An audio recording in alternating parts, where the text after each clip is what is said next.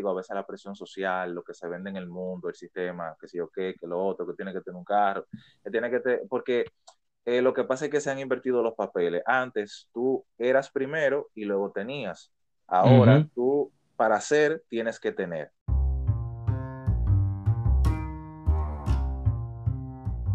Sean todos bienvenidos a Espacio Podcast. En esta ocasión tuvimos de invitado a Carlos Manuel, eh, un joven que aprecio mucho, un buen amigo, el cual es un emprendedor, tiene un podcast llamado Manu Podcast. Hablamos un poco sobre eso, sobre las reflexiones que él hace, hablamos sobre su amor de la música, eh, su diseño gráfico, etc.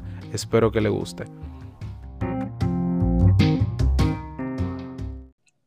Ya, ya desde aquí ya, ya estamos, estamos al aire. Usualmente, usualmente, yo hago como la intro y qué sé yo.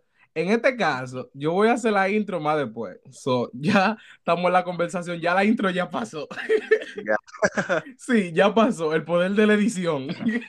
sí, eso es lo bueno de la edición. sí, eh, en, este, en esta ocasión de Espacio Podcast, pues tenemos eh, a Carlos Manuel. Y pues, eh, dime, Carlos, ¿cómo estás? Estamos bien, mi hermano, gracias a Dios. Aquí con un poquito de calor, pero nítido. ¿Cómo está todo? No, todo bien, todo bajo control. Yo ha sido bueno. Sí, amén, qué bueno. Mientras, mientras ya hace calor, aquí hace frío. Mucho frío. No, yo me imagino. sí.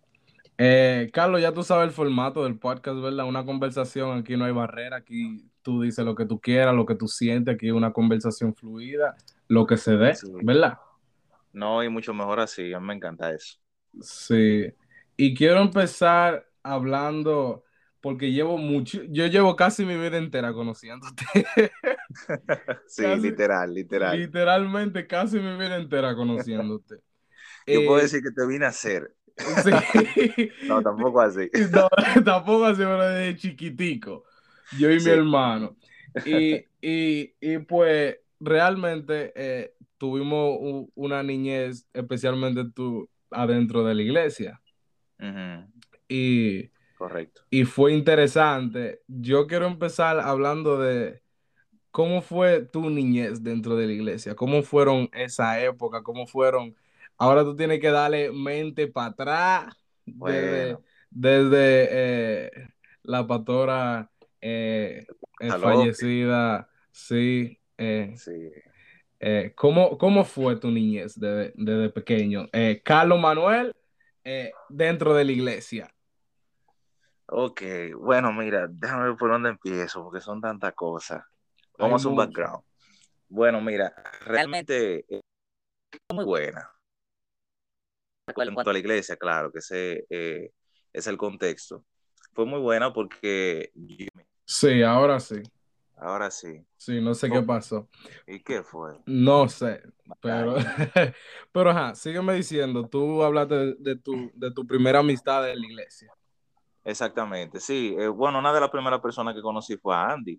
Te preguntaba si te, recuerdas de Andy. Claro, yo me recuerdo de todo el mundo. Andy, el, el, que, el que tocaba la trompeta, o sigue tocando. Sí, la sigue tocando todavía. Sí. Bueno, ahí conocí a Andy, conocí a Rowdy, todos esos muchachos, ya tú sabes. Sí. Y, realmente mi niñez, o sea, cuando nosotros empezamos, eh, tú sabes, era nosotros siempre chechando en la iglesia, porque en verdad el niño, cuando va a la iglesia, no piensa tanto en las cosas espirituales, o sea, respeta y todo, porque eh, los padres siempre le enseñan a uno el respeto a Dios, la creencia en Dios, pero hasta que uno no tiene ese encuentro personal con Dios, ¿verdad? Uno como que no, y también que va mucho con la niñez, uno no madura tanto en ese, en ese aspecto y uno va, uno va más a la iglesia realmente por las amistades que tiene. Uno ve más a la iglesia como un club social. Sí, como un club social. Exactamente. Y pequeño, o sea, me gustaba el ambiente, todo muy sano, todo muy chévere. Las participaciones que hacíamos con Nati también, eh, que tengo muchísimo que no vea a Nati, por cierto, era la que eh, siempre nos daba la clase a los niños. Y todo fue, o sea, muy lindo, realmente mi niñez allá fue muy sana. Y una de las cosas que hasta hoy me marcan todavía fue mis inicios en la música, que recuerdo que una, una persona fue allá la que me motivó y me dijo, mira, pero ¿por qué tú no te pones a tocar tambor y eso? Y ahí fue como aprendiendo un poquito, pero no fue ya después cuando eh, comenzaron a faltar los músicos, eh, las personas ya ¿verdad? mayores que nosotros, y a nosotros nos decían los tapahoyos, nosotros mismos nos apodamos los, tapahuecos. los, tapa, los tapahuecos, como que, que, ah, nos faltó este, y se veía ese instrumento ahí vacío, y tú, ¿qué, ¿qué, ¿qué vamos a hacer? Exacto, y uno resolvía, y así fue que nos integramos en la música. Recuerdo que para ese tiempo eh, Raudy estaba aprendiendo y, Dios le dio un talento a Rowdy en cuanto al piano y comenzó a tocar muy bien el piano. Sí, bastante. Y ahí fue que, o sea, ese fue incluso nuestro comienzo en lo que se puede llamar la música, porque nos... entonces también de ella también tú eres parte y el mismo Versaler, tu hermano, que jugábamos muchísimo, eh, a veces nos poníamos a correr afuera de la calle, y que el topado y ese número de cosas, y ya tú sabes, la madre de uno, güey, muchacho, cuidado. sí. Pero fue muy buena. Muy A cuestión a eso, eh, tú sabes que se, a veces uno siendo niño, no, uno hay cosas, hay cosas que uno no entiende. Eh, ¿cómo, fue en tu vida secular eh, siendo un, vamos a decir, un niño cristiano que tu padre te dieron unas formaciones, especialmente tu mamá y todo eso, y cómo fue en la escuela y todo eso? Ok, la escuela. Bueno, mira, eh, en mi escuela, tú sabes que como tú dices, como niño, uno a veces no, no sabe muchas cosas, eh, pero no sé por qué, en mí siempre hubo como ese temor, tú sabes, hacer las cosas malas y ese tipo de cosas. Yo podría decir que eso era Dios, porque, o sea, como bien sabemos, todo ser humano tiene una inclinación al mal. No era que yo no la tenía, yo no soy perfecto ni un querubín, mucho menos. No. Pero pero eh, aún así yo sí me cuidaba como de muchas cosas, siempre fui un niño eh, tranquilo por mi lado y siempre, o sea, una, una, persona bien, tú sabes, que no me metía con nadie. Sí. Eh, en ese aspecto, vamos a decirlo así, de mi relación con Dios y, y bueno, y mis amistades, yo nunca tuve problema, en verdad. O sea, nunca tuve de que una discusión o un problema por, por tal vez por mi creencia o que me hicieran bullying porque yo no hacía ciertas cosas que tal vez hacían mis amiguitos, ¿me entiendes? Nada de eso. Incluso me acuerdo que eh, era tanto como mi temor a Dios y eso, que yo nunca busqué pleito en la escuela y creo que esa fue la única vez que yo me fajé en la escuela. Sí. Ni siquiera fue prácticamente que yo peleé, yo me defendí. Y recuerdo que para ese tiempo esa persona era mi mejor amigo en la escuela, tú sabes que uno siempre tiene como un canchanchan. Sí, eso, esos pleitos de muchachos. Sí, pleitos de muchachos. Y recuerdo que hubo una, estábamos jugando todito, yo siempre, casi siempre a mí me ponían como el, el líder de los juegos, como para elegir y cosas, y casi siempre yo me quedaba primero y después los otros. Entonces, recuerdo que estábamos jugando, creo que era el topado, como le decimos aquí en Dominicana. Sí. Y en un momento hubo uno de ellos que le pisó eh, un tenis al amigo mío, era nuevo el tenis, que parece que se lo habían mandado, no sé si de afuera, de Estados Unidos. Cuando se lo pisan, eh, la persona, o sea, el muchacho, me culpa a mí de que fui yo. No el amigo mío, sino el otro que lo pisó. Yo acabándolo de ver. Entonces yo le digo, pero, ok, se va, se va a armar una discusión por eso, pero eso no va a ser el amigo mío entonces se enoja conmigo porque yo le pise los tenis. Los tenis. Oye, cosa de muchacho. sí, algo bien, algo bien insignificante. Ya por Exactamente. No, y él comienza ya, tú sabes, de que tú sabes que, que, le daban como, por el pecho a uno con, con el hombro, de que, sí. lo que tú quieras, ¿sí o qué? Sí. yo comenzó a darme golpe. Así, de la nada de la nada por eso, porque yo le puse unos tenis que yo hasta me ofrecía, le dije, si, si eso es el problema, yo te lo limpio, pero no fui yo. ¿no? Y el muchacho comenzó a darme golpe, entonces lo único que yo hice en ese momento fue que él hizo una llave por el cocote, lo dejé ahí agarrado y yo no le quería dar porque realmente yo le tenía mucho aprecio. A lo que él entonces me decía, que suéltame, y ya tú sabes, dándome por la espalda. Y eso fue eh, una, esa fue la única vez que, que tú... La, la única vez y, ya tú sabes, la única vez, después de eso, al ratico, amiguito. Amiguito de nuevo. Sí, eran cosas de muchachos, no puse, la maestra no puso a pedirnos perdón el uno con el otro, y ya ahí se quedó. Pero, o sea, lo que te digo es eso, mi, mi, en cuanto a la iglesia y mi vida secular cuando pequeño, en verdad fue bien, o sea, hubo como muy, muy, muy buena química, o si se puede decir así. Y realmente los muchachos siempre me respetaban mucho, porque yo era un muchacho como eh, aplicado, pero también por mi lado, tú sabes. Y yo lo que tenía, si puedo decir que tenía un defecto para ese tiempo, era que era muy tímido y muy ñoño también. Yo lloraba de nada, muchacho. De nada. Eso sí. ¿Y, cómo fue, ¿Y cómo fue tú siendo una persona introvertida? ¿Cómo, cómo fue eso? ¿Tú naciste en el Evangelio o, o tú llegaste a la iglesia? ¿Cómo fue? No, yo nací en una clínica y después... sí, después de la clínica que ya podías, ya te podían trasladar a lugares. Eh, sí. no, pero en serio ya. Eh, sí, prácticamente, o no prácticamente.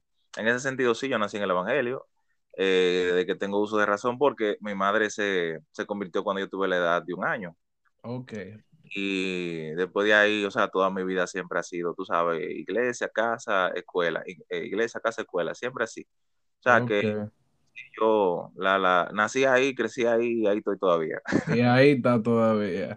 Exactamente. Qué, bueno. Y, y, y, mientras tú estabas eh, ahorita hablando, eh, tú eres músico, tú eres percusionista, ¿verdad? Sí, sí, sí, percusión. ¿Cómo ¿Cómo, cómo, cómo llegó la, vida, la, música a tu vida? Obviamente, de que llenando hoyo, pero ¿cuándo fue que tú le cogiste los llenadores de hoyo? ¿Cuándo fue que tú eh, cogiste el, el, amor en sí a la música? Porque a veces uno comienza así, pues yo también comencé así, de que... sí, sí. sí, sí, llenando hoyo, de, que se fue, se fue el, el que tocaba la batería y de eso, eh, se fue, se mudó y después hubo otra persona y después yo, iba a ser suplente de esa persona. Y pues así, ¿cómo fue eh, todo de la música? Bueno, mira, cuando yo, eh, mi primera experiencia que tengo, o sea, cuando me enamoré así de la música apasionadamente, porque como tú dices, yo tocaba, pero tocaba era por una necesidad que había, y me gustaba por el coro de los muchachos, ¿entiendes? Pero ya cuando yo le, le cogí, o sea, como un amor en serio, fue cuando eh, una vez Andy nos invitó a una, creo que una, un concierto, es la palabra correcta, en, en, Bellas Artes, aquí en el país. Él nos invitó allá y fuimos, recuerdo, Raudis y otro amigo mío, eh, Julio, fuimos los tres. Cuando llegamos allá y, y pudimos presenciar todo el concierto, mano, yo quedé loco yo quedé loco porque yo nunca había ido a un concierto de, música. Eh, y era la Orquesta Dominicana de Viento que estaba tocando, o sea, era percusión, obviamente, que siempre está en la música, y vientos. Y mano, yo, mira, a mí se me salieron la baba. Yo, incluso yo recuerdo todavía una pieza latina eh, a nivel de orquesta que se llama La Conga del, Fuego.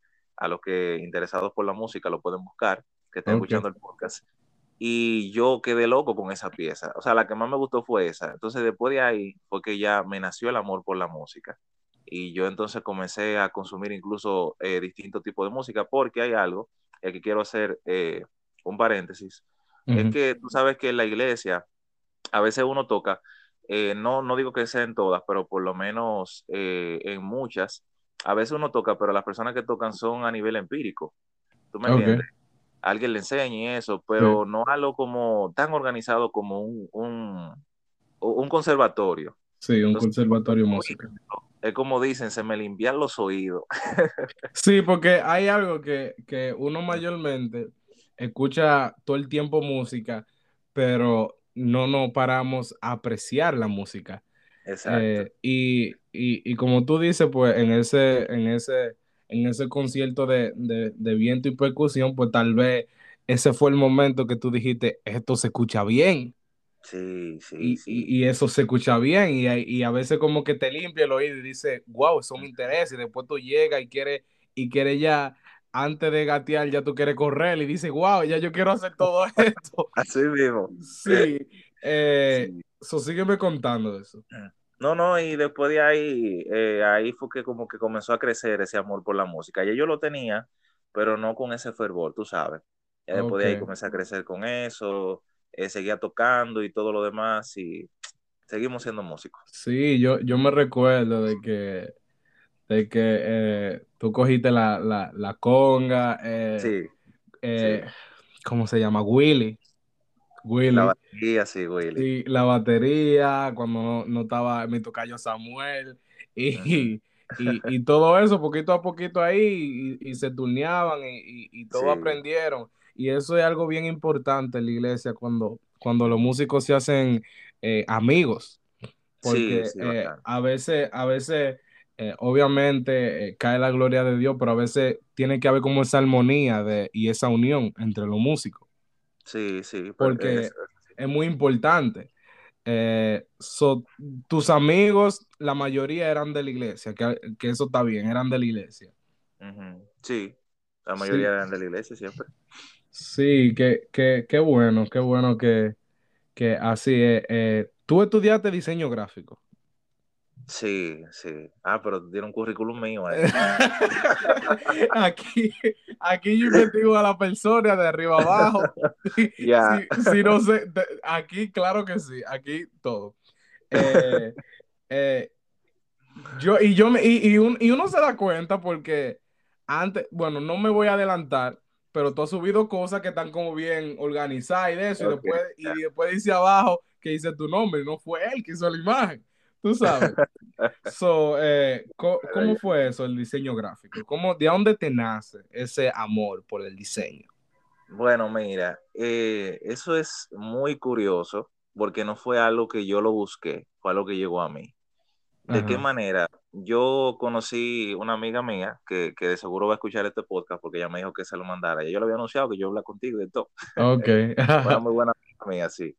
Ella, eh, nosotros nos conocimos, o sea, estábamos en la iglesia. Nosotros desde, un tiempo nos conocemos de la iglesia, pero nosotros nunca habíamos conversado. O sea, eh, ¿cómo te digo? Interactuado así como amigos, ¿entiendes? Simplemente un saludito y ya. Y recuerdo que ese día ella se llama Briana eh, un día. Yo te, yo te iba a decir, eh, tú sabes, pero yo no quería como mencionarlo, tú no dijiste nada, pero yo te iba a preguntar que si era Briana, porque tú también, me estoy adelantando demasiado, pero, pero tú hiciste un, podcast con ella. Podcast con ella. Y ella tiene una, una, una, una página en Instagram que sube mensajes y cosas.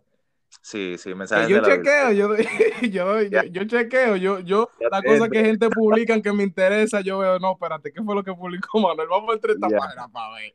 Ok, ya. Ajá, ajá, el diseño gráfico, seguimos el, con eso. El detective Sammy.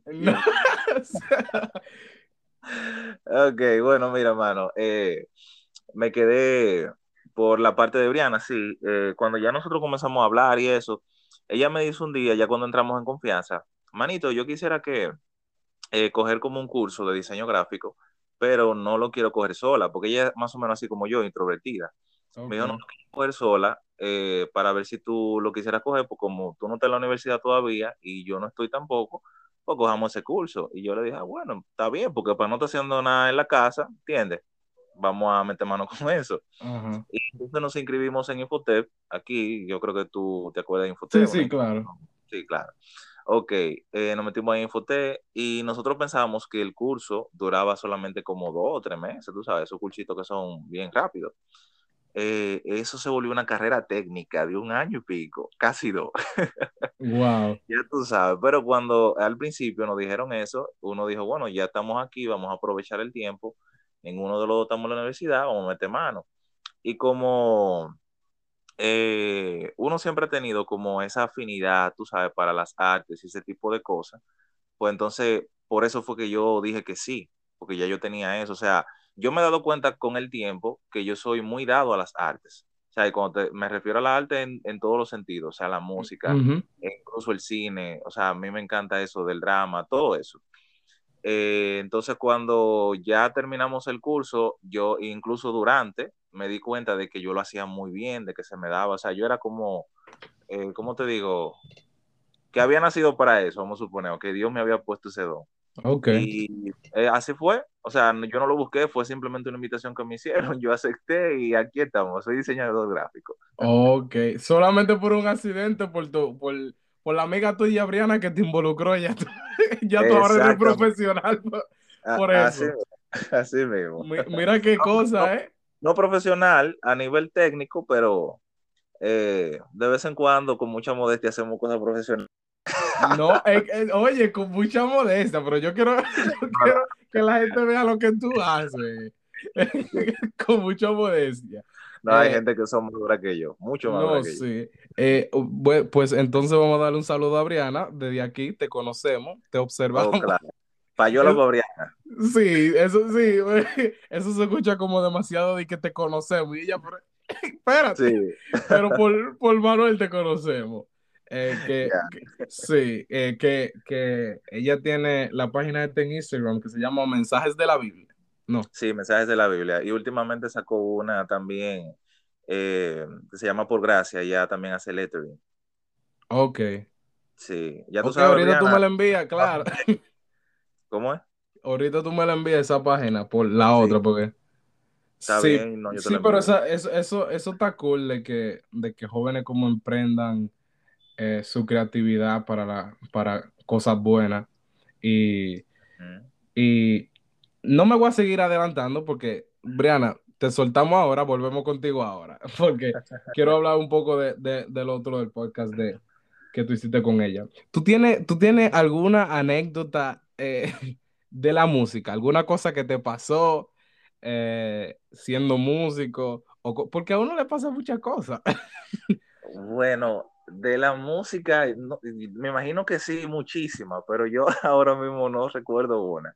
Pero sí, si tú me lo permites, te puedo hablar una vez siendo sonidita, porque me ha tocado ser sonidita. Ok, dime, una, ¿qué, te ha pasado? Eh, escucha, escucha esta ciencia, varón de Dios. Yo estoy en una vigilia eh, muy normal y estoy ahí arreglando el sonido, eh, tú sabes, subiendo y bajando, porque había un predicador que son de esos predicadores que, son de fuego y... Que tú le tienes que bajar un chingue el volumen para que no llegue a rojo. Eh, exactamente. Entonces él tenía su micrófono, aparte de que lo tenía, eh, o sea, pegado de la boca casi. tenía la mano puesta, tú sabes, en la cabeza. En la cabeza. oye eso, gloria a Dios, hermano, aleluya. Levanta tu mano, chacho. Y yo estoy bajando el, el asunto entonces, hay un, amigo, hay un amigo mío que está ahí atrás que parece que es solo, me dice, súbeselo. yo le digo, loco, yo no lo puedo subir porque eso está muy alto. él me dice, no, porque lo suba. Y yo le dije, pues súbelo tú. Él lo subió. Yo lo dejé que lo subiera, las bocinas están explotando. Yo estaba quillado, en verdad. O sea, confesiones. No voy a decir que amigo mío, tal vez se acuerde. Eso fue hace muchos años. Y... Pues nada, tú le, tú le enviaste pedacito para que él se recuerde. Sí, sí, pero nada, yo lo dejé, él se fue para allá atrás, se sentó, y yo estoy ahí quillado, tú sabes, tranquilo, porque yo sé que me van a mandar a bajarlo.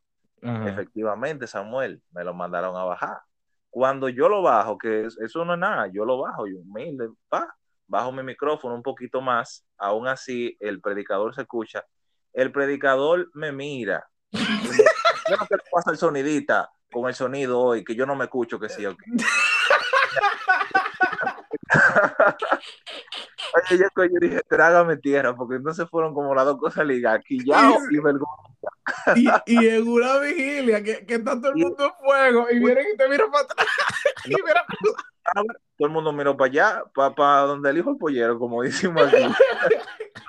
y tú traes tierra yo dije, Señor, ten misericordia. Yo, yo, yo creo que yo también me paré, yo no sé, yo lo subí, me paré de ahí, después se lo dejé aquí.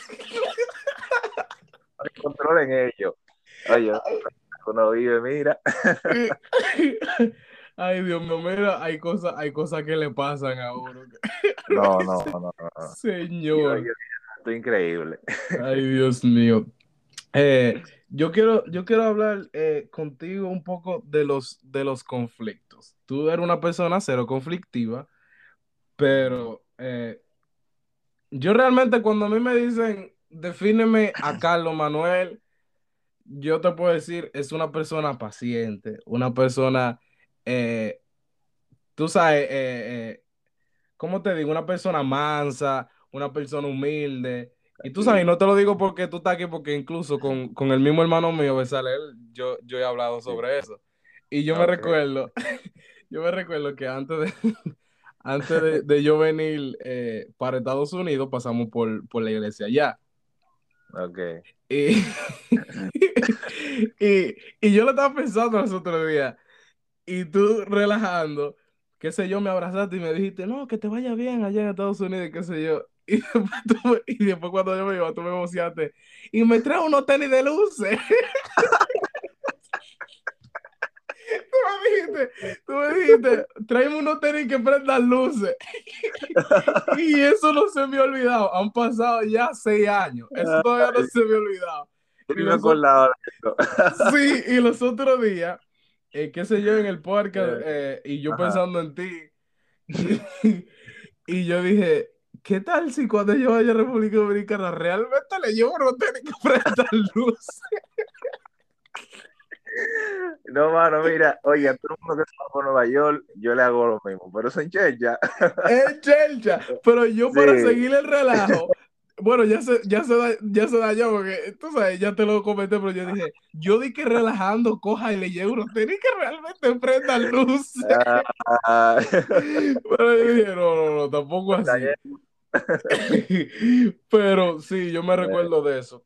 Pero pues sí, hablando de los conflictos, eh, Tú eres una persona, vamos a decir, no vamos a decir eh, el más paciente del mundo, tú sabes.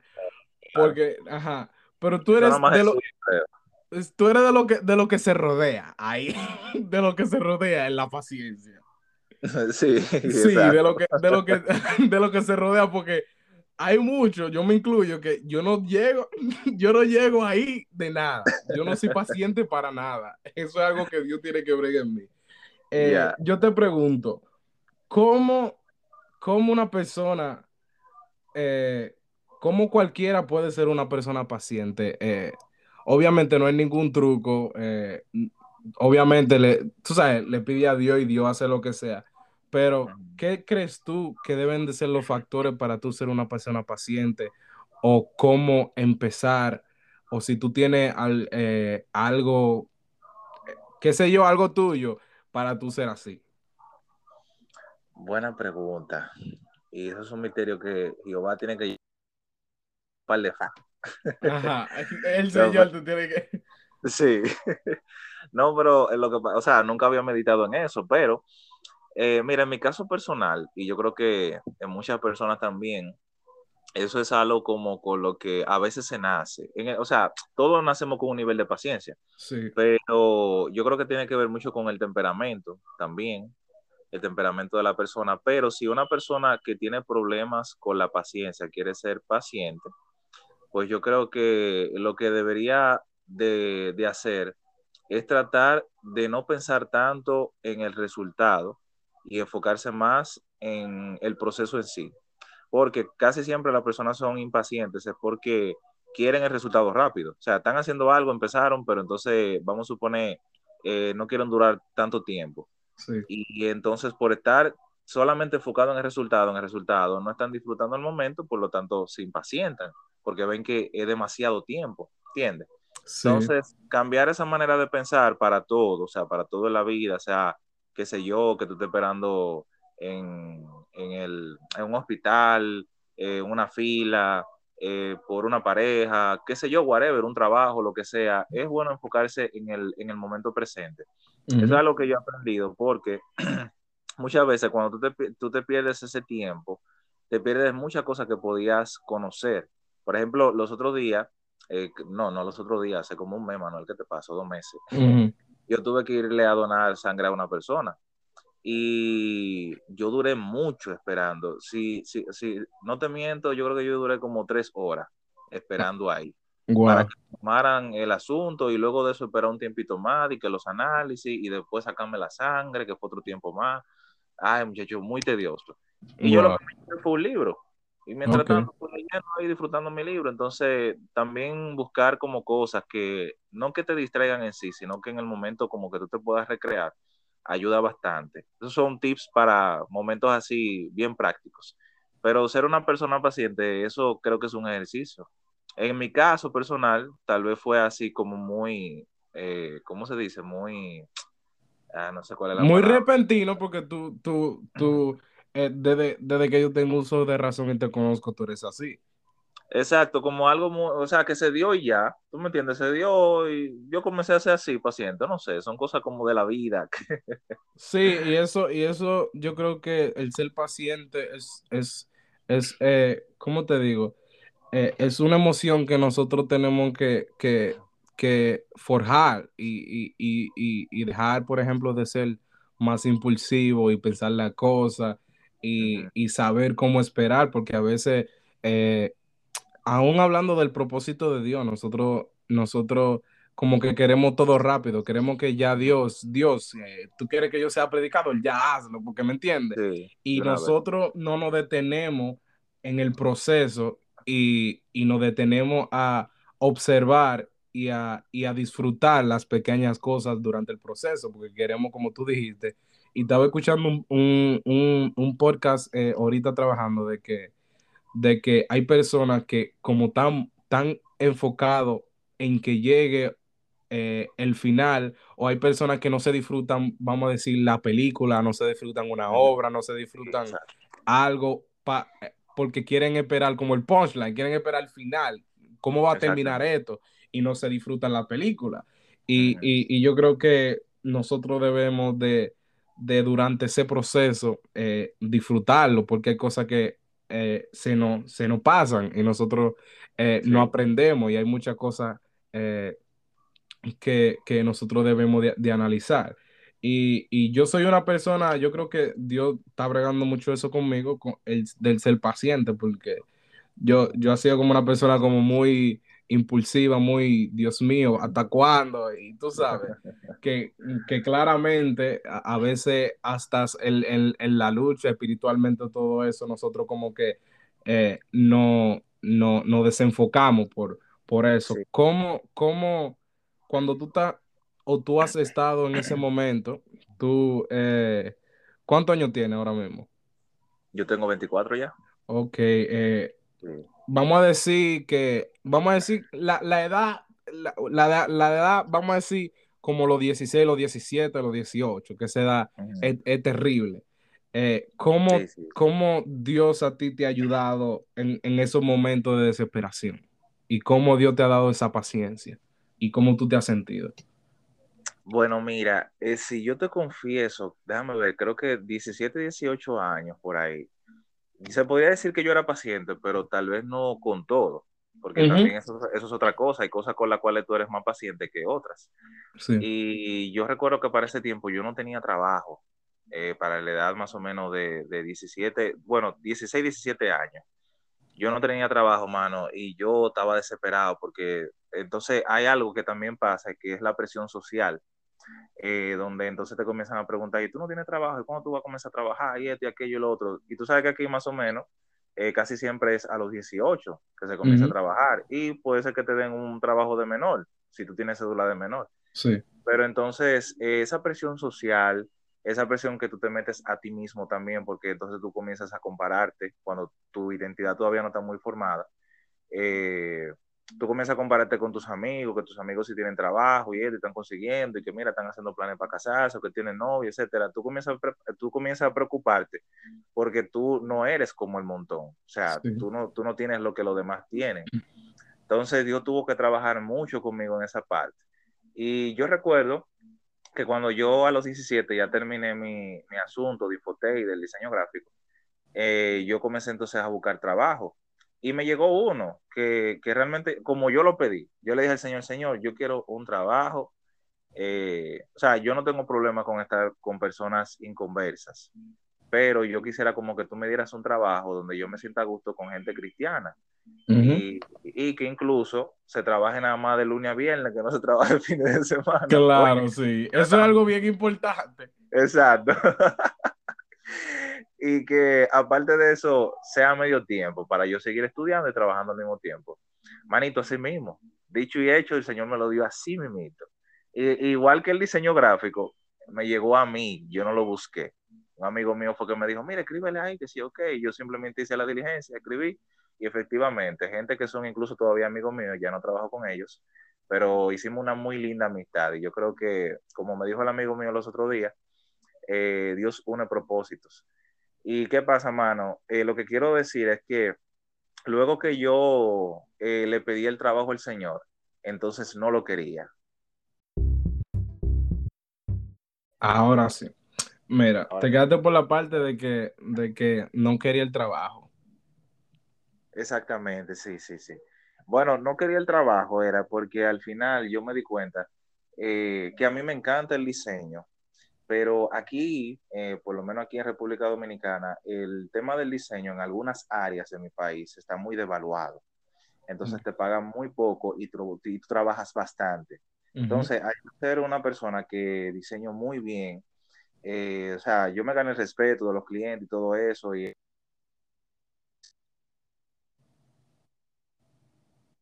fuera. Pero eh, era tan porque entonces yo era bueno lo que hacía. Mira, si me ponen a imprimir, yo imprimía bacano. Si yo tenía. Eh, si tenía que encontrar las etiquetas o las tarjetas de presentación. Pero era mucho trabajo para mí. Entonces, las personas que iban eh, eran personas que trabajaban bien, los diseñadores, que fue como luego de un año y pico que contrataron a uno, aparte de mí, pero no, no, no daban tal vez como la talla como yo la daba. Eh, excepto una que, bueno, fue Briana, Payola fue Briana de nuevo, que también entró a trabajar conmigo allá. y nosotros sí funcionamos. Ya al final ella tuvo que dejarlo el trabajo por algunas situaciones ajenas a su voluntad. Eh, pero, pero eh, al final, o sea, cuando yo me di cuenta de eso, yo dije, wow, Señor, para que tú veas lo que hace la desesperación, que incluso ahí me di cuenta que a veces Dios, cuando tú estás desesperado, te da cosas a ti que tú quieres con tanta ansias para que tú mismo te des cuenta que tienes que aprender a esperar en Él. ¿Para que para, para eso mismo, para que no metas la pata, Él mismo a veces lo permite. Entonces, con eso, yo, eso me enseñó a mí a ser paciente, a no tener que ser como el otro, porque algo que, que hay que tener bien conscientes a mí, más los jóvenes que escuchan esto, es que cada quien tiene su tiempo cada quien tiene su hora, o sea, usted no se desespere, el hecho de que usted tenga tal vez 25 eh, o 27 años no quiere decir que usted, es un jamón, como, como muchas veces dicen aquí. Sí, porque... Casado, ¿no? Ajá, sí, porque eh, eso, es, eso es una, una, una, una frase que aún los adultos no entienden eh, el afecto que hace, porque tal vez hay hombres o mujeres que sensibles o qué sé yo, que luchan por eso luchan en eso y pues como que no lo ayudan de que, ah, te va a quedar jamón o lo que sea. Y, y, yo creo que todo el mundo tiene su tiempo, Dios, Dios tiene lo tuyo, tiene a tu pareja, tiene, tiene tu, el, trabajo, como tú mismo estabas hablando, todo lo tiene, solamente Él no quiere, Él no quiere de que tú metas la pata o que tú te desesperes y, y cometas un error. Exactamente, ¿no? Y que es mucho mejor esperar si al final tú sabes que tu vida está en la mano de Dios y que Dios va a resolver, claro, no que tú vas a ser un vago y que no va a hacer nada, no, no, sino que tú vas a ir de la mano con el Señor y el Señor te va a ir abriendo las puertas que tú necesitas. Entonces, si tú sabes que eso va a suceder, que Dios tiene tu vida en sus manos, ¿cuál es la desesperación? Cógelo suave, hermanito. Sí. lindo, que Dios te va a resolver. Así mismo es. Eh, así mismo es. ¿Y, y, y qué tú crees?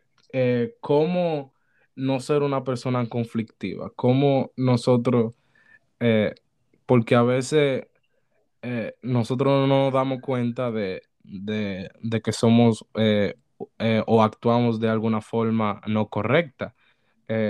¿Cómo, qué tú crees o un consejo a esa persona conflictiva que está luchando con consigo mismo en, en no seguir siendo así? ¿Qué consejo tú le darías? A una persona para no seguir siendo o actuando de esa forma? Bueno, eh, uno de los consejos que yo le podría dar es que lo primero, obviamente, le pida al Señor que lo ayude con eso, porque es una condición humana que todos tenemos. Incluso yo mismo, aunque soy muy paciente, eh, tengo de vez en cuando mis conflictos, qué sé yo, con mi mamá eh, o con cualquier otra persona. y, son cosas que, el ser humano la lleva por, por causa de la desobediencia, el pecado y todo eso que ya nosotros sabemos. Entonces, una de las primeras cosas que yo recomendaría es esa, orarle al Señor, pedirle. Pero ya entonces luego viene la acción. La, incluso la Biblia dice y, nos manda a ser pacificadores y que los que son pacificadores, estos serán llamados hijos de Dios. porque, realmente Dios lo que quiere es eso, que uno mantenga la paz con todo el mundo.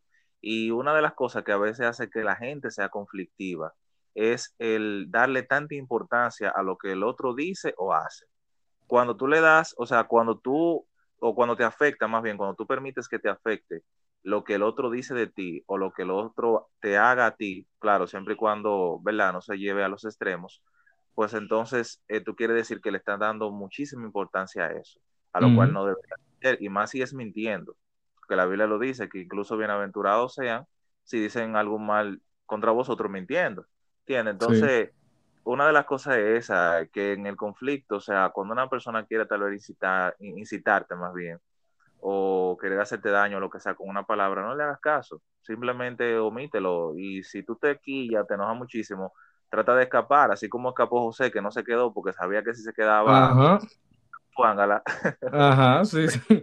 si se quedaba hasta ahí fue, claro, porque a veces, a, veces hay que ser Pablo y eh, eh, eh, nosotros, nosotros que podemos ser conflictivo de cualquier, eh, de la mínima cosa, porque hasta en el mismo 1 Corintios 1.12 decía de que, de que uno decía, yo soy de Pablo, yo soy de Apolo, y, por seguir a un hombre, en vez de seguir a Jesús, por seguir a un hombre, o la enseñanza de Pablo, de Apolo, pues se peleaban.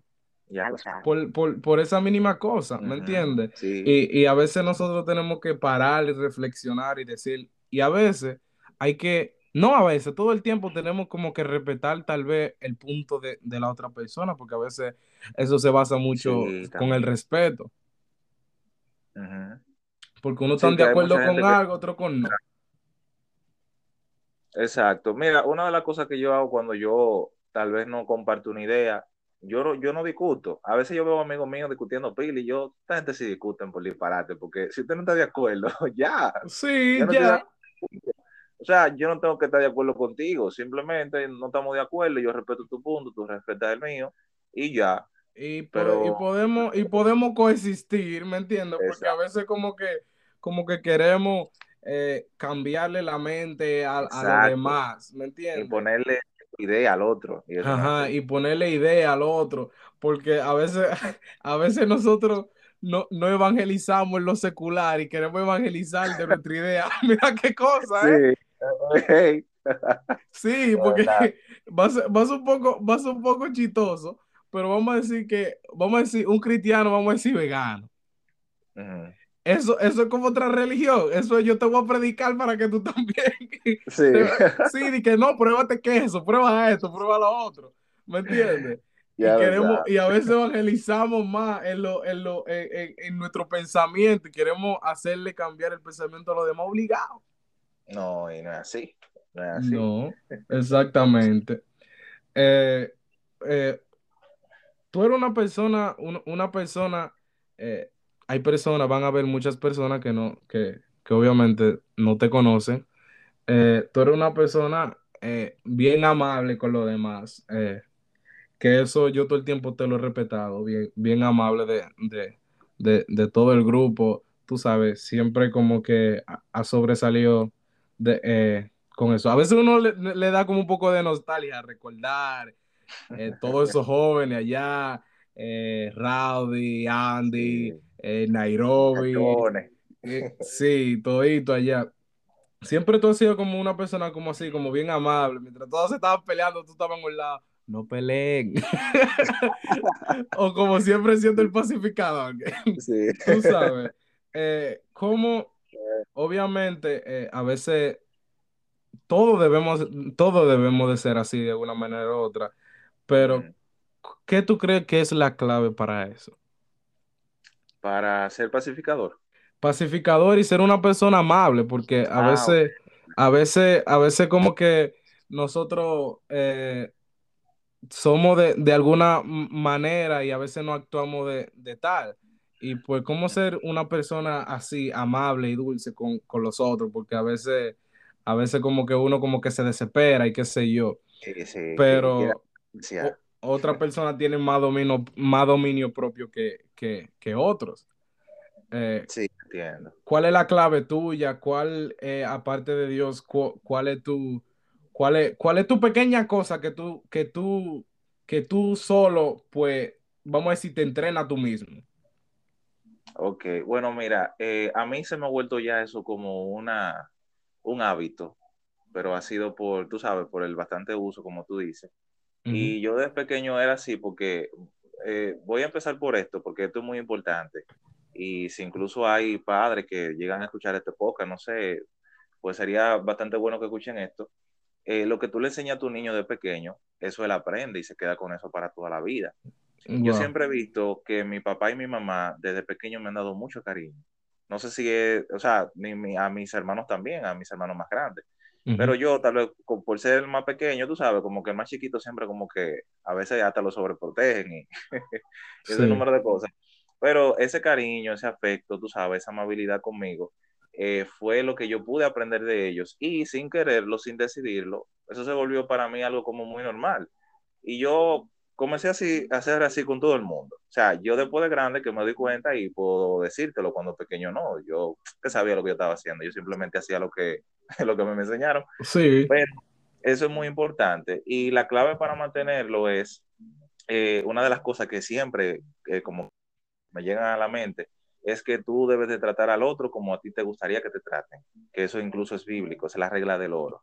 O sea, si yo creo que a mí me traten amablemente, pues yo debo de tratar al otro así. Claro, un momento que uno está enojado, le pasó algo y uno hasta sin querer se la quita con el otro, me ha pasado. Hay otros momentos también que hay personas que se buscan lo suyo, se buscan su boche y uno se lo da. claro, claro, porque tampoco, ajá. Sí, pero, eh, pero incluso en esos momentos también se puede llegar a ser amable y tú poder dar un boche diplomático, pero amable.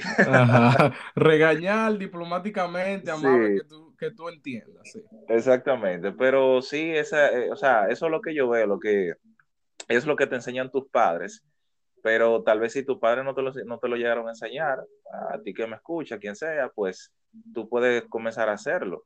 Y, y la manera es decisión mí que todo comienza por la mente. Eh, los pensamientos, aunque la gente no lo crea, son bien poderosos y forman a las personas. Entonces, conforme a como tú pienses, así tú vas a actuar. Si tú crees que tú eres una persona que, que merece ser respetada y que la gente tiene que hacerte caso sí o sí, pues entonces se te va a hacer difícil ser una persona amable, porque tú lo que vas a imponerle tu autoridad a otro. Pero si tú eres una persona que entiende que eres como todo el mundo, que otros también tienen privilegios, que se deben de ayudar a las personas que más lo necesitan, etcétera, etcétera, pues entonces eh, esos pensamientos te van a formar.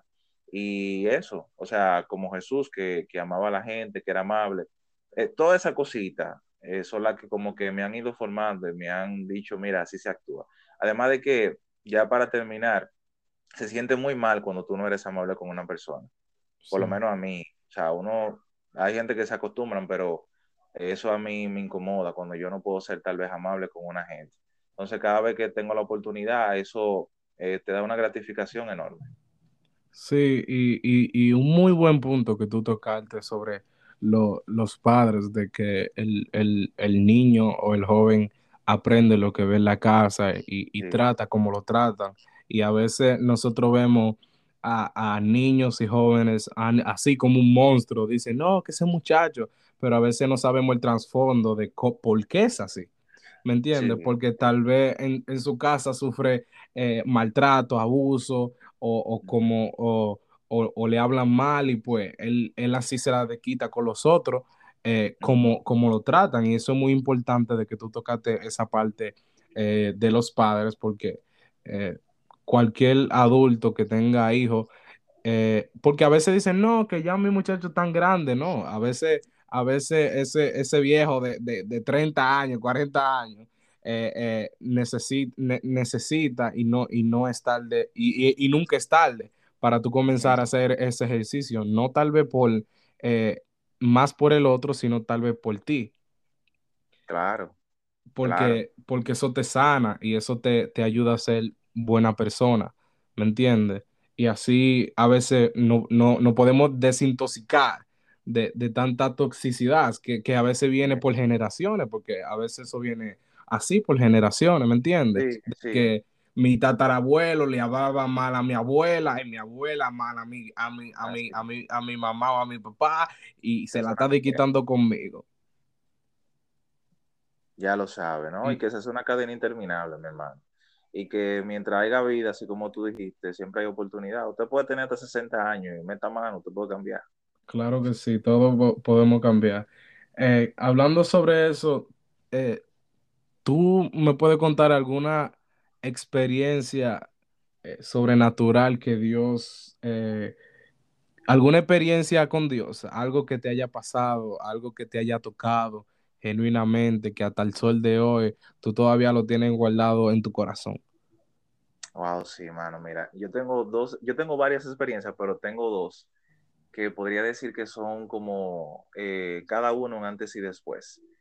Eh, como yo te dije, uno cuando pequeño va a la iglesia y tiene como su club social, eh, pero llega un punto de cada persona, gracias al Señor, que uno ya como comienza a madurar y tiene una experiencia con Dios. Sí. Yo, mi primera experiencia con él que tuve así, que pude como hacer, puedo decir, bueno, este no es el mismo Manuel de antes fue a la edad de los 12 años.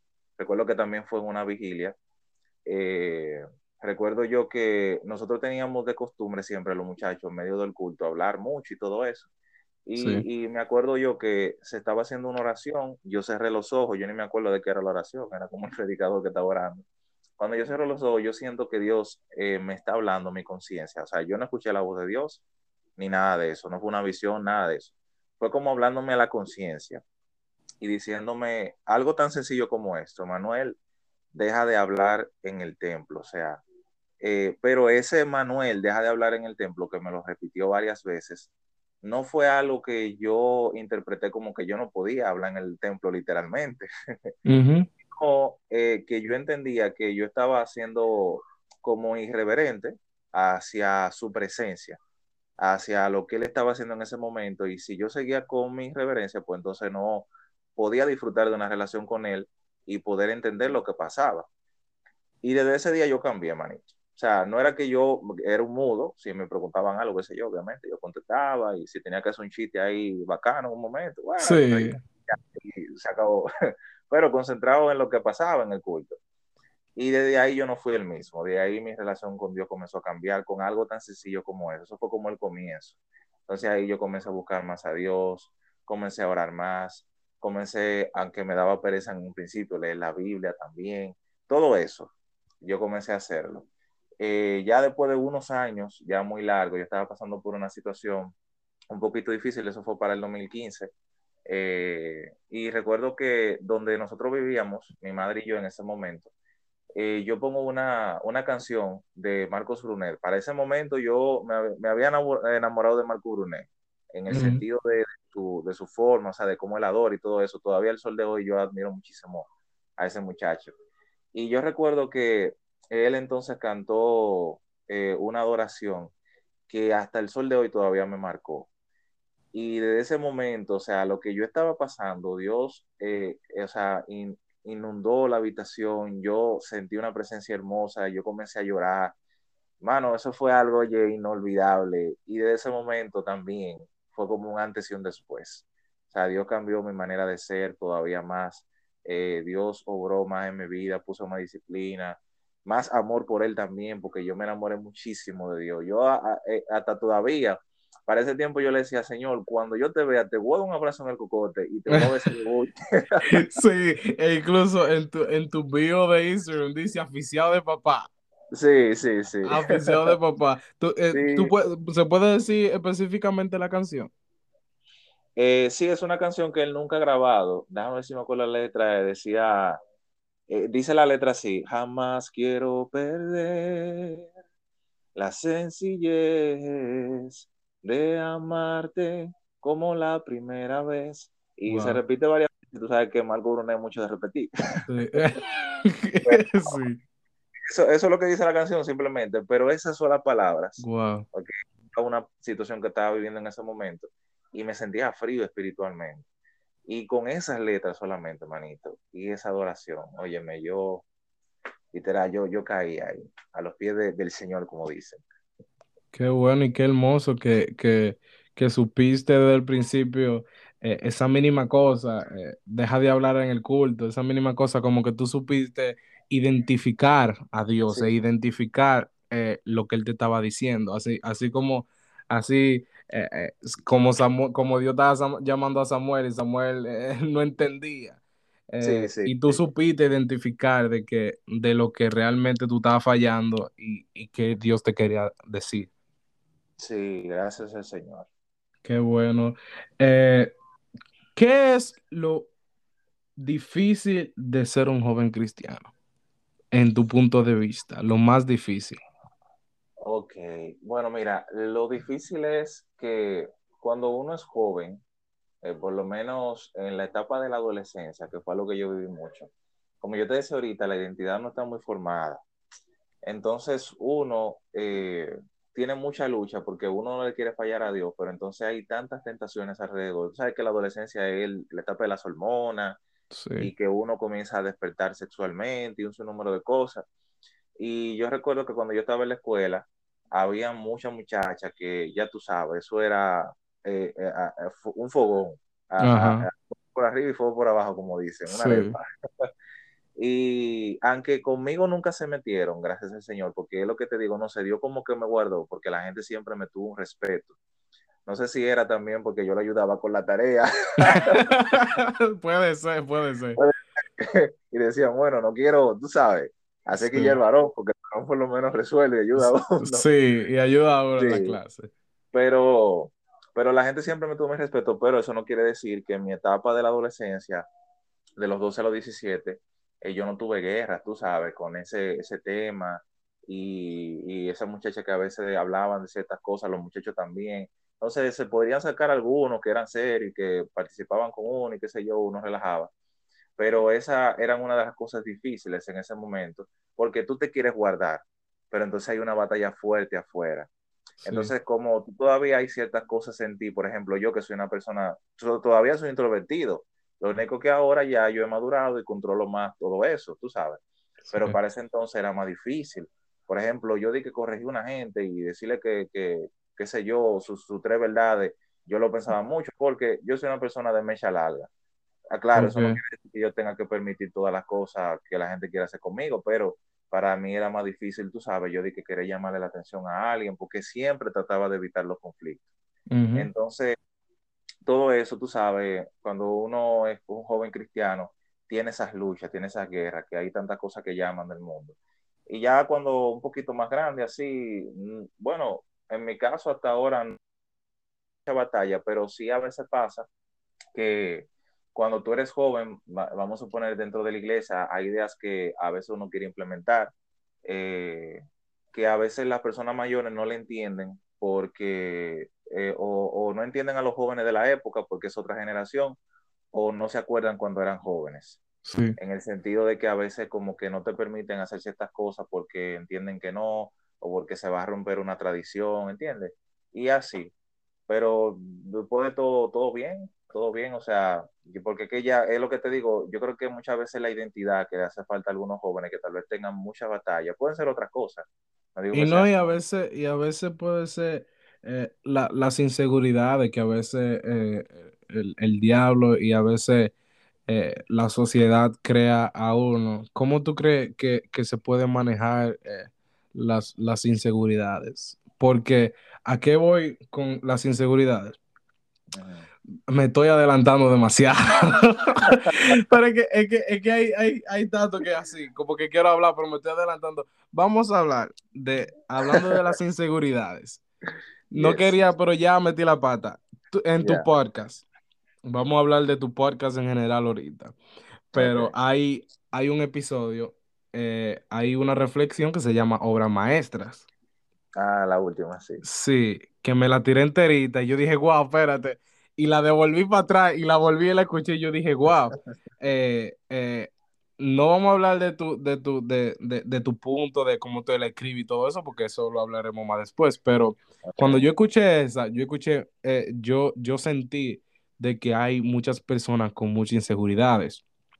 Eh, cuando estaba escuchando especialmente esa reflexión, eh, ¿cómo tú crees que podemos manejar eso?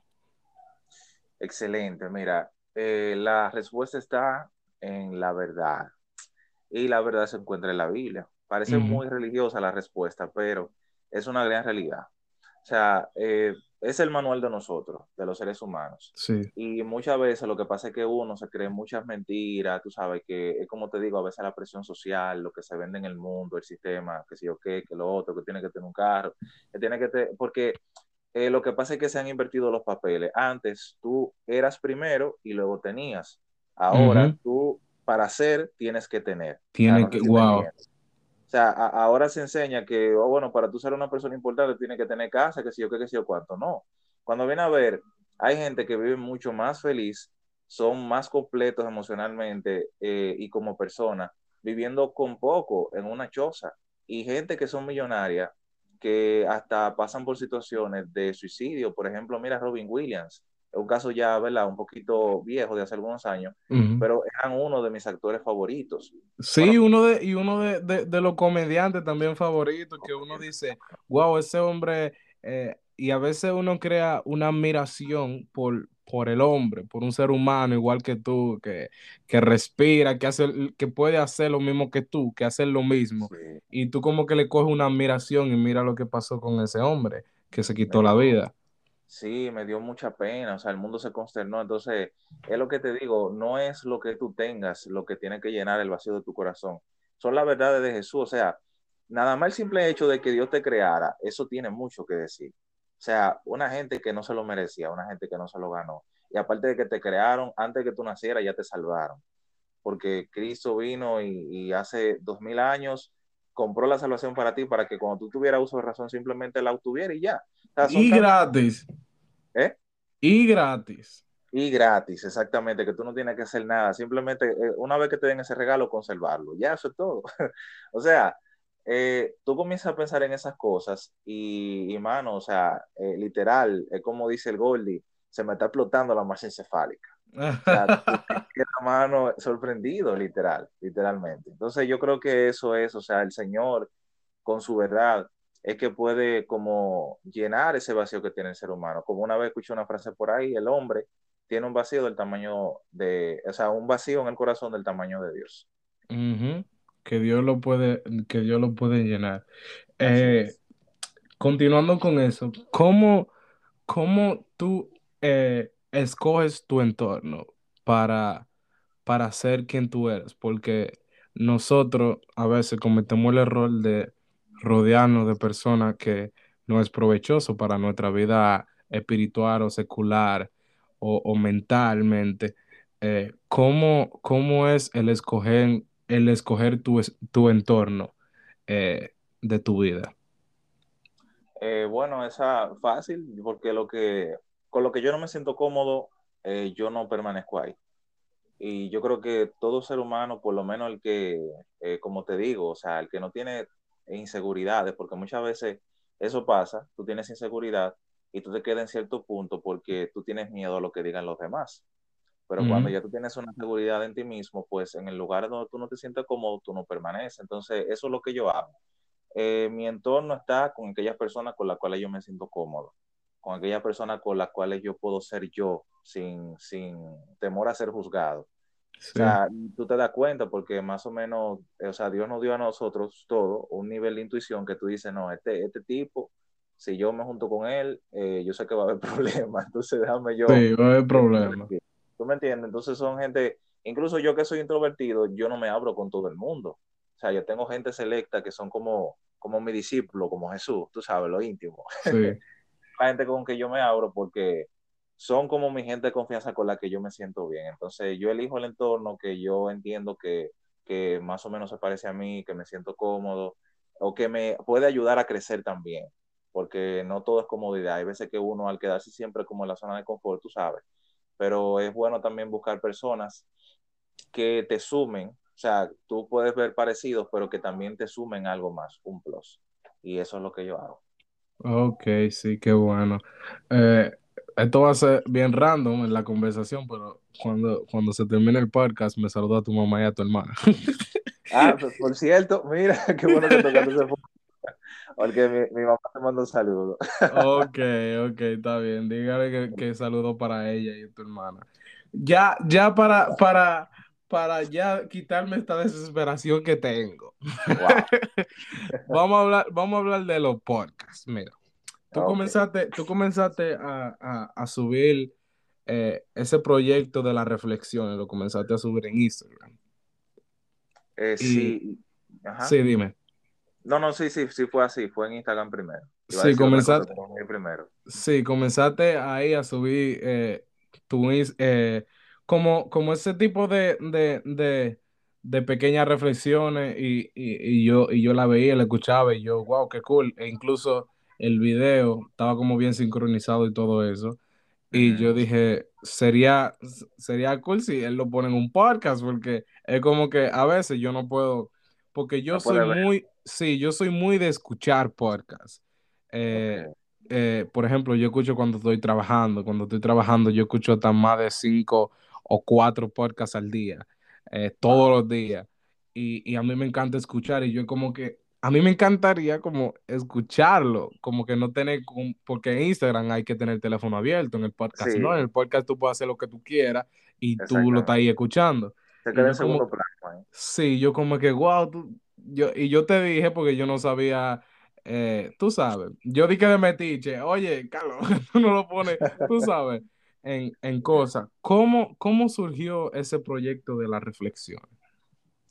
Eh, eso surgió fue eh, una vez yo estaba trabajando con mi papá y yo recuerdo que yo quería como hacer algo tipo como así de reflexión. O sea, yo de pequeño siempre he sido como muy, eh, como muy dado como a las palabras, tú sabes, a, meditar mucho la, como en la vida, qué sé yo. Un filósofo de la vida.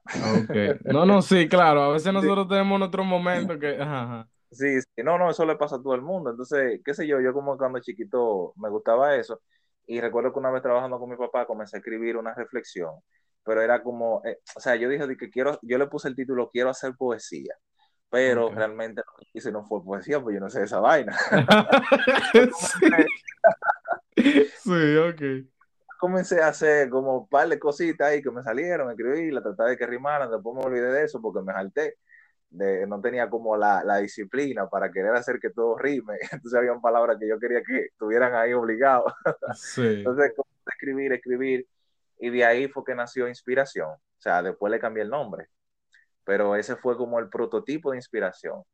Eh, ese no fue el primer podcast que yo lancé y que, eh, que grabé tampoco, pero fue sí el primero que se puede decir así que escribí, eh, o sea, en cuanto a las reflexiones. Entonces, de ahí en adelante, yo dije, bueno, en un futuro, cuando yo hice eso, o sea, estaba trabajando con mi papá, yo dije, en un futuro quisiera como hacer más reflexiones, subirlas a Instagram y grabarlas también en audio. Entonces, de ahí me nació, tú sabes, la idea, entonces vino la pandemia y ya tú sabes, yo tenía eh, tiempo de más. Tiempo de más.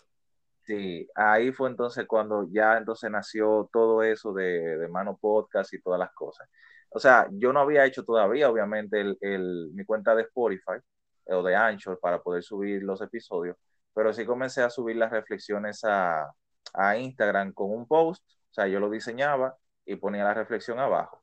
Pero luego con el tiempo me di cuenta que a la gente no le gusta leer, porque vi que no estaba dando como mucho resultado. Sí.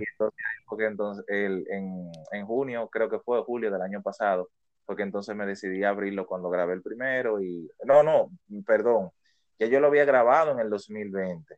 Yo lo había grabado en el 2020 y lo había compartido simplemente con el grupo de, los jóvenes de la iglesia. Ahí fue que yo comencé realmente. Ya después, entonces en el 2021, ahí fue que abrí la página, la, sí, la cuenta de Spotify y comencé a subir todo. Y así nació. Ok, eh, ¿cómo, es, ¿cómo es ese, ese periodo tuyo de escribir? Porque eh, eh, a veces yo soy una persona soy como bien extrovertido y soy bien, a mí me ocurren, me ocurren demasiadas ideas y yo, mi mente va demasiado rápido a veces. Y a veces, tú sabes, yo me tengo como que detener un poco porque así como tengo mi cabeza, así como que quiero llevar la vida, ¿me entiendes? Y, eso, y, eso a veces no es saludable, como llevar una vida como rápido. Y lo que estamos hablando ahorita de, de, de tú sabes, de apreciar la pequeña cosa durante el proceso. Eh, y yo, y yo pues mi, y pues yo me apuesto como así, como escribí antes de, de hacer eh, espacio podcast y todo eso, ya yo tenía la idea y todo eso, eh, pues yo dije, ok, voy a hacer yo solo, pues yo, yo lo tengo que, tengo como que invitar, qué sé yo, personas, y yo quiero tener como una conversación así con personas. Y yo comencé ahí a escribir nombres de gente que me venían a la cabeza, comencé a escribir nombres, aquí tengo varios nombres y qué sé yo. Y, y mucho antes que, que yo lancé el proyecto de Espacio Podcast, y yo estaba escribiendo nombres y, y todo, de todos los nombres ahí que tenía, eh, yo, yo dije, obviamente personas que como que me interesa tener una conversación. Y pues tú fuiste uno de ellos. Yo comencé, yo dije, él no me va a decir que no. yo dije, sí. No me conoce. Sí, y yo, y yo de fresco, ya yo, ya yo tenía ya el guion escrito, ya yo tenía de qué íbamos a hablar y todo. Y yo no hubiese lanzado ni espacio podcast. después que lo lancé y después que ya yo tenía todo escrito, y yo tenía de que Carlos Manuel aquí, episodio tal y tal, y qué sé yo, y pues después yo te dije, pues tú me dijiste que sí. Eh, y así, qué sé yo, comencé a escribir y a escribir y a escribir, y a veces, eh, y la cosa de Dios, que a veces uno está, qué sé yo, trabajando, está en cualquier cosa, en el baño, bañándose, qué sé yo, y se, y, le viene una idea a uno a la cabeza y uno la tiene que, tú sabes, escribir. ¿Cómo es tu proceso de escritura? Porque las reflexiones no, no surgen de así, así de que, tú prendes el micrófono y comienzas a decir, porque hay mucha gente, obviamente, tienen ese talento, eh, muy bien por ustedes, pero a veces uno quiere hacer, sí, a veces quiere hacer la cosa como un poco, saludo, quiere hacer como la cosa un poco, qué sé yo, más ordenada. ¿Y, y cómo es tu proceso de, de escribir?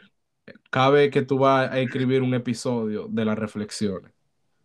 Ok, bueno, mira, eh, yo he querido, como una vez te comenté, eh, hacerlo semanal, pero eh, se me ha hecho un poquito imposible porque eh, esto tiene como algo de que, en mi caso personal, a mí me gusta hacerlo de algo que yo me inspire realmente. O sea, no hacerlo como porque es una fábrica y cada día hay que, tú sabes, lanzar un producto nuevo. y me gustaría que fuera así, porque uno, tú sabes, mantiene el público, qué sé yo, sigue edificando a la gente. Pero en mi caso, hasta ahora, yo lo que he podido hacerlo es de esa manera. Por eso es que estaba pensando también como en otro tipo de, de temática en cuanto a los podcasts. Por ejemplo, lo que hice con Briana, si tú te fijas, son como más, así como tú y yo, una conversación. Esos son más fluidos, son más chéveres. Entonces, también eso, todo depende de cuál sea tu objetivo. O más, más o menos la dinámica, más bien del podcast. Si tú quieres que la dinámica sea fluida, pues una conversación. Ahora, si tú quieres que sea algo más como al estilo locución, que como más o menos yo lo hago, pues entonces se hace así.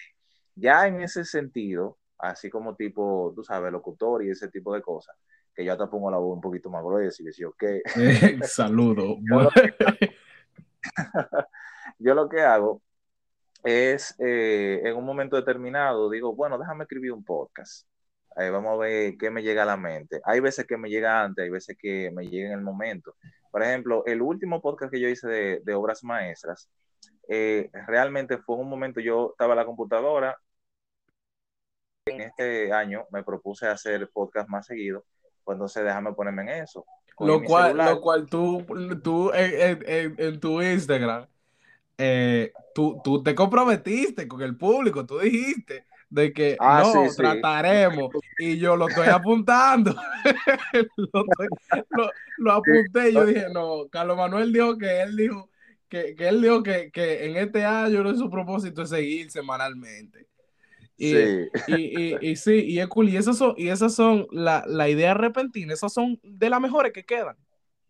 Sí, no, no, no. Es lo que te digo, mira, yo agarré y cogí el teléfono y dije, déjame ver. Y comencé a escribir algo que me surgió, eh, porque si tú, te, si tú te fijas en el podcast comienza a hablar, es como acerca de mí, yo presentándome. O sea, yo me imaginé eh, fue en el momento así, yo me imaginé una persona hablando conmigo, yo hablando con ella, y esa persona como eh, diciendo ciertas inseguridades que tiene. Eh, que tal vez pueda ser que sea, incluso ahora yo pensándolo, un reflejo simplemente de mí mismo. Y yo lo que estaba hablando era conmigo mismo, ah, ¿cómo tú estás? Decía que... Tú hablando con tu subconsciente. Exactamente, y fíjate cómo, o sea, después de ahí fue que todo eso surgió. Yo, yo hice una pequeña parte y como tenía que irme a acostar, eh, recuerdo que grabé una pequeña parte en Anchor porque tú me habías recomendado, mira, tú lo puedes hacer ahí, eso, porque tenía otro celular y, se, lo, lo, perdí. Eh, entonces comencé a hacerlo en Anchor y me encantó. Yo dije, no, es mucho más rápido, mucho más fácil, aquí se edita y de todo. Incluso en ese mismo de, de obra maestra, yo metí un huevo un par de veces. y, yo y no se nota, o sea, la gente lo escucha y, y nada, pero yo sé dónde está. Ok. Eh, lo voy a escuchar de nuevo para ver si lo encuentro. no, eh, no, bueno, puede ser, tiene que tener un oído bien fino. Ok. Pero el tema es que eh, siempre yo lo hago de cosas que yo he vivido o que me han impactado. por ejemplo, la inspiración también fue así. Una vez yo estaba pensando en el Señor. Bueno, ese nació de la poesía, recuerda, de que quiero hacer poesía, que no hice nada. Ah, sí. Y, y luego, entonces se, se, surgió todo eso.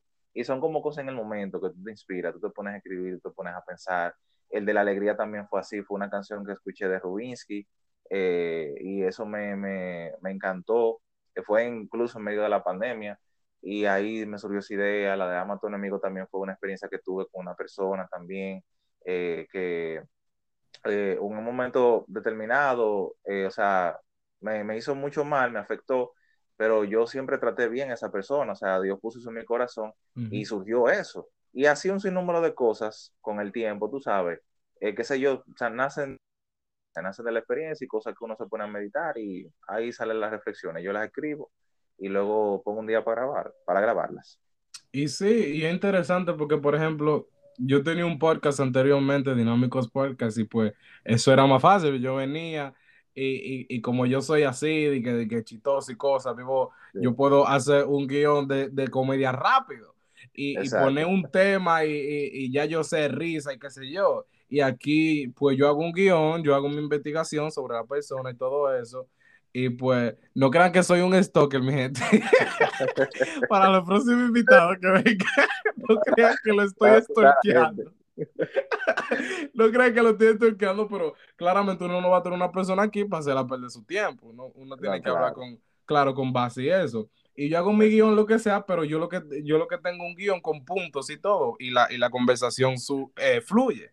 Así, no, te, no, no tengo como un guion que lo estoy leyendo.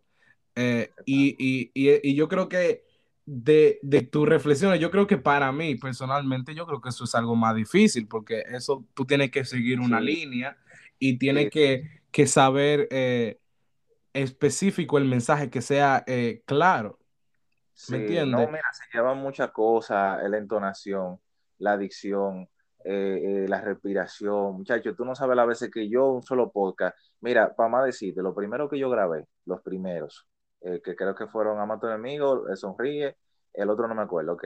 Eh, yo me acuerdo que yo lo grababa, era a las 3 de la mañana en mi casa. En mi casa donde yo vivo, afuera hay mucha bulla, mucha, mucha bulla, porque es un barrio. Y esa gente muchas veces se acuestan tarde, a las 12 de la noche, 11 de la noche. Y yo me acuerdo que yo sabía durar en pandemia hasta las 3 de la mañana para poder grabar un podcast, o 2 de la mañana. Y muchas veces uno solamente por equivocaciones porque un gato en un momento se subía encima de la casa, dice yo, una bulla, un perro empezaba a ladrar en otro lugar, hecho yo tenía que darle para atrás, oye, un lío, y sí. es mucho más difícil. A mí me encanta, tú sabes, porque me gusta el resultado, pero tiene su sacrificio.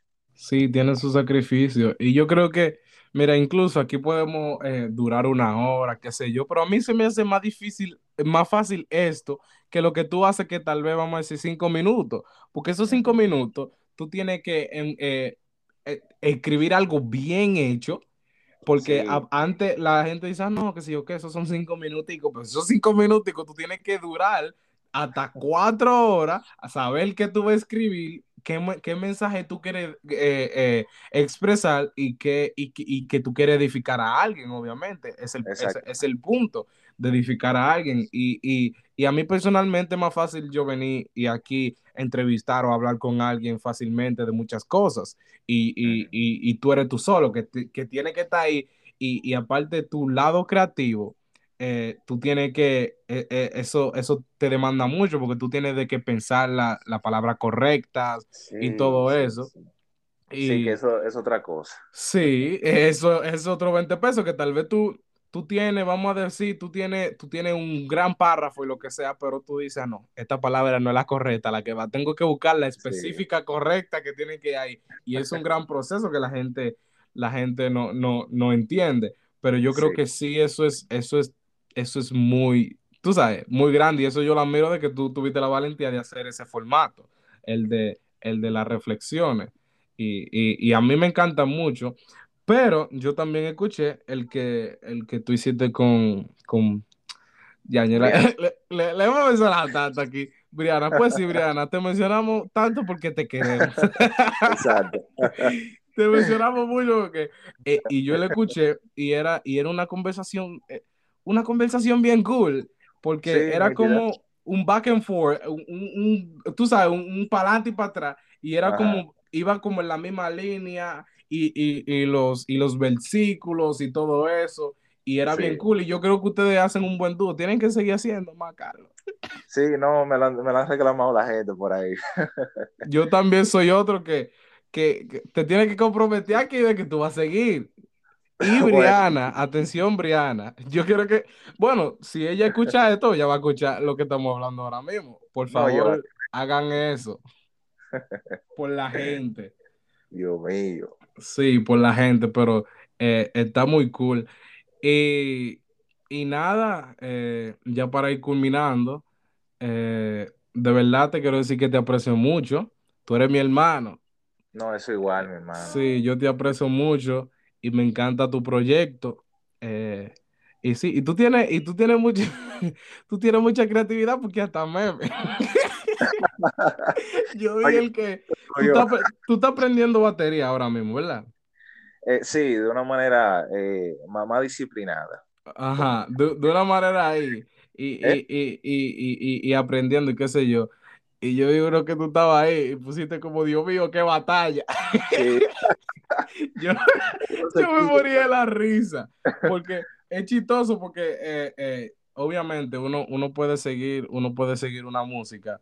Uno, yo personalmente, que soy un percusionista así, vamos a decir, porque con la persona que yo he tocado, eh, qué sé yo, en culto, en, en, qué sé yo, pues son bien profesionales y a mí me da, a mí me da como un amigo mío que tengo que se llama Julio y todo eso, son bien profesionales y, y, han estudiado muchos años, qué sé yo, en música y todo eso. Y, para mí un placer yo venir un infiltrado, pues yo no cogí de qué clase, un infiltrado que por la misericordia de Dios eh, eh, sabe tocar un instrumento y yo tocar con personas así, con ese calibre, tú sabes. Sí, sí. Y, y, y sí, y pues tú tienes mucha creatividad en todo, incluso eh, han habido, tú también haces, aparte de reflexión, haces frases que tú mismo le editas, tú mismo la pones y así. Sí, sí. Que incluso... Ahora mismo estoy haciendo muchas las historias. Tengo que ponerme para los posts, que lo he abandonado. Ajá, las historias que incluso es más, déjame buscarlo. Mira, el, esta, que realmente fue muy sencilla, pero a mí me tocó muchísimo el que era ama, que se lo voy a ah, leer, sí, se lo voy a leer a la persona que no dice, dice ama, ama, ama, cuatro veces, que dice, aunque te cueste, por favor ama, el amor es el alma más poderosa del mundo. Y han habido varias, varias más que, de verdad edifican, edifican y, y, y, me gusta la creatividad que tú tienes. Eh, así, como dice un amigo mío. Ajá, y, y sigue, y sigue metiendo mano al podcast y, atención, Briana, tú también. involucrado, Briana, ya lo sé. No, no, ya, tú te, yo, no, ya te involucras ya. Eh, pero sí, ok, yo antes de, de, finalizar eh, los podcasts, siempre, siempre busco eh, un versículo eh, de la Biblia y, lo leo al invitado y me diga lo que piensa sobre él. Y por esta ocasión, suena, suena, suena irónico porque es como que de lo que estábamos hablando, pero ya yo tenía este verso antes de, de, mucho antes de, de, grabar esto, ya yo tenía esto. Y pues Juan eh, 3.3, que, que dice, respondió Jesús y le dijo, de cierto, de cierto te digo, que el que no naciere de nuevo no puede ver el reino de Dios. ¿Qué tú piensas de ese versículo? Ok, excelente. Bueno, ese versículo, para ponerlo en contexto, eh, para las personas que no saben, obviamente, supongo que casi la mayoría, porque supongo que más, eh, la mayoría de los consumidores son cristianos, bueno, trata de Nicodemo y todo esto donde Jesús le dice que él tenía que nacer de nuevo. Nicodemo no entiende, así como tal de mucha gente, que uno le lee el mismo versículo y piensa lo mismo, como así? Nacer Un, ah, maestro. Sí, yo me voy a meter de nuevo en el vientre de mi madre y qué sé yo, o sea, como que suena ilógico. Pero eh, Jesús era un tipo bacano, filosófico, que era para explotarle la masa encefálica a la gente. Sí, y con, cosas, y con cosas bien sencillas. Sí, bien sencilla. Era para que la gente meditara, pensara. Eh, lo que él quería decirle era, y eso yo lo relaciono mucho con el, con, con el mandato que el Señor dijo de que eh, por eso el reino de los cielos es de los niños y nos manda a nosotros a ser como ellos también, que el que no sea como un niño no puede heredar el reino de los cielos. ¿Qué es lo que pasa? Que cuando el Señor nos dice a nosotros nacer de nuevo, es que esa vieja naturaleza que tenemos, eh, nosotros la dejemos. O sea, esa, esa forma de ser de, de, pecado, de hacer lo malo, etcétera, etcétera. Y comencemos entonces a tener una vida nueva en Él, pero una vida sana, una vida, eh, como dicen, santidad. O sea, en la santidad hay gente que a veces lo malinterpretan y dicen, no, es hacer y es como hacer o no hacer. Es como un sinnúmero de reglas, pero no, la santidad no es eso en sí. La santidad es algo eh, que tiene que ver con tu esencia, es tu ser exclusivo por eso el Señor dice que Él entonces nos, nos apartó, o sea, del mundo de las tinieblas y nos trajo al reino de su Hijo. o sea, para que seamos exclusivos simplemente para Él, para que todo lo que hagamos. Entonces, eso es lo que significa nacer de nuevo. Es yo poder decidir y decir, bueno, Jesús, entra a mi corazón, eh, yo te pertenezco, yo te acepto también como mi Señor y mi Salvador. Entonces vamos a meter mano. ¿Qué es lo que tú quieres que yo haga? Yo te voy a obedecer. Y que de hecho Jesús dijo, esos mis mandamientos, ese es el que me ama. Entonces, si usted, persona, está obedeciendo lo que el Señor dice, sea lo que sea, por más mínimo, aunque se equivoque, porque todos somos, seres humanos, pero si usted tiene el deseo en su corazón, si usted ha dado fruto, con el tiempo usted puede decir que ha nacido de nuevo. Y eso es lo que yo creo sobre ese versículo. Wow, pues mm, eh, muchísimas gracias, Manuel, por, por estar aquí en Espacio Podcast. Muchísimas gracias, fue un gusto de verdad tenerte. Estaba muy, muy, eh, muy feliz que, que, viniera y que tuviéramos esta, esta bonita conversación aquí. No, igual, mi hermano, y tú sabes que te aprecio muchísimo, a tu mamá también, eh, eh, a, tu hermano, de hecho a Wanda la vi no hace mucho, sí. ya tú sabes, pero eh, no, manito, para una próxima incluso estamos aquí. Me encantó, de verdad. O sea, yo me reí muchísimo, la pasé súper bien. Sí, no, no, no, y no, y, no va a ser la última vez, te vamos a tener aquí para que, para que analicemos alguna cosa ahí y, le demos fuego. ¿eh? eh sí, ya saben, eh, pueden seguir a, Manuel como Carlos Men 9708. Y y vayan a Spotify, mi gente. Escúchense eso. Vayan a Spotify, busquen Manu Podcast. Eh, lo estaré publicando en mi, en mi Instagram. Y, eso. Y pues síganlo en Spotify como Manu Podcast. Y, y nada, Manuel, muchísimas gracias. Excelente, igual mi hermano. Gracias a ti. Y pueden seguir también la página de Briana, Mensajes de la Biblia, todo pegado. Sí, dale para allá. Briana, dale, dale para los podcasts. pues nada, muchísimas gracias. hasta, aquí, hasta aquí fue Espacio Podcast. Bye, nos vemos. Chao, chao.